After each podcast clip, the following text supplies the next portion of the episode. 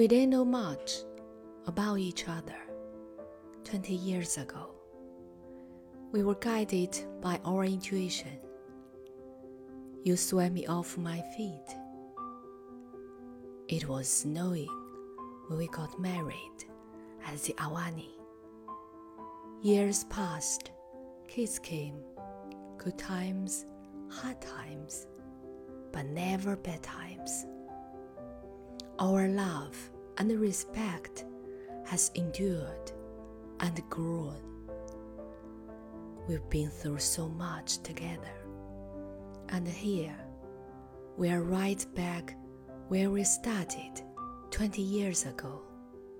Older and wiser, with wrinkles on our faces and hearts.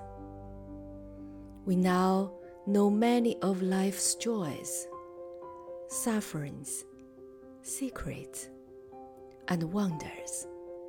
And we are still here together. My feet have never returned to the ground.